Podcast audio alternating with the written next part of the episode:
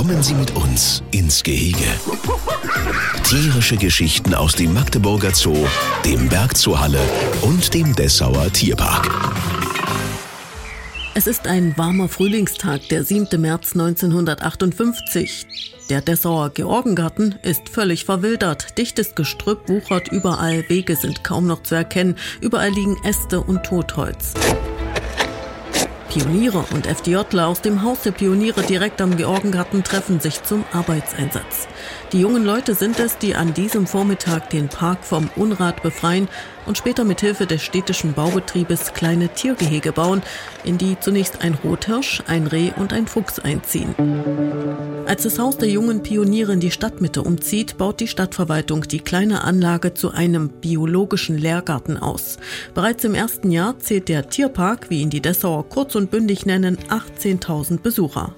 Zwei Jahre lang werden weitere Gehege gebaut. Das Gelände ist stets für Besucher zugänglich. Offizielle Eröffnung ist am 8. Mai 1960. Ja, ich kann mich eigentlich nur daran erinnern, an die hohen Zäune.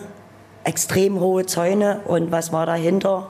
Rehe, Elche hat man, Rothirsche, Dammhirsche, Bären. sechs Bären hat man, also sechs Braunbären und zwei Kragenbären. Zwei Kragenbären. Tommy und Bianca hat man früher. Hm erzählt Astrid Buro. Sie ist seit 40 Jahren Tierpflegerin im Dessauer Tierpark und erinnert sich an eine weitere Attraktion. Eine kleine Ilyushin 14 aus der Interflugflotte wird vom Flughafen Schönefeld in Einzelteilen, Rumpf und Flüge auf einem Tieflader nach Dessau gebracht und von Dessauer Betrieben zum Tierpark-Café umgebaut.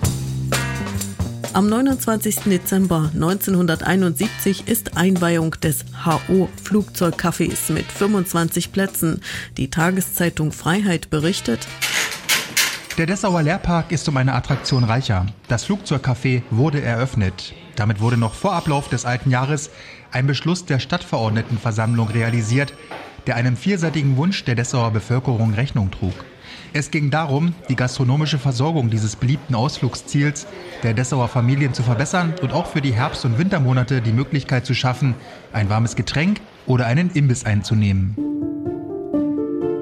82 Tierarten gibt es zu dieser Zeit im Dessauer Tierpark. Für die Tierpfleger ein Knochenjob, erzählt Astrid Buro, denn es gibt nur eine einzige Futterküche im Park.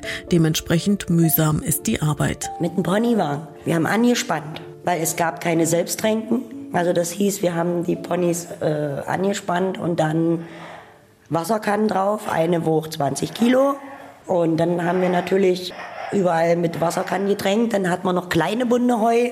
Also das haben wir täglich aus der Scheune geholt. Ja, und wie gesagt, mit die Ponys arbeiten. Die Leute fanden es schön. Die Besucher, wenn denn da halt ein Pony durch die Gegend lief. Und das fand ich eigentlich ganz gut. 1965 gibt es im Lehrpark den ersten Bärennachwuchs. Die vier Jungtiere werden regelmäßig öffentlich für die Besucher mit der Flasche gefüttert und kommen später in die Zoos nach Halle und Leipzig.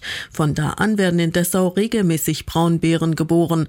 Aber auch an einige Ausbruchsversuche erinnert sich Astrid Buro, wie den vom Lama-Hengst. Ich bin da rein und habe so die Tür hinter mir zugemacht und die sind sonst immer hinter mir hinterher mit hatte ich Heu in der Hand. Und der Hengst hat sich gedacht, der hat so mit den mit de Füße da reingefasst in die äh, Tür und hat die aufgemacht und rannte los. War irgendwo ein Tor auf, da ist der dann raus. Und wir sind dann hinterher und, und dann kamen da so Leute angelaufen und dann fragte der, haben Sie hier einen Lama gesehen?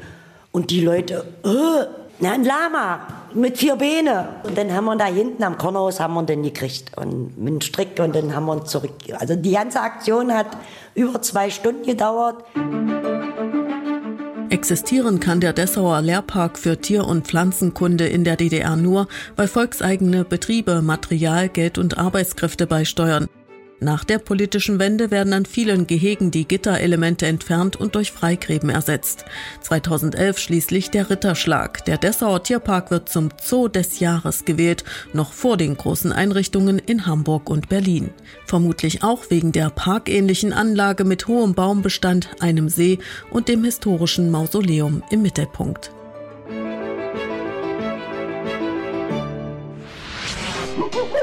Kommen Sie mit uns ins Gehege.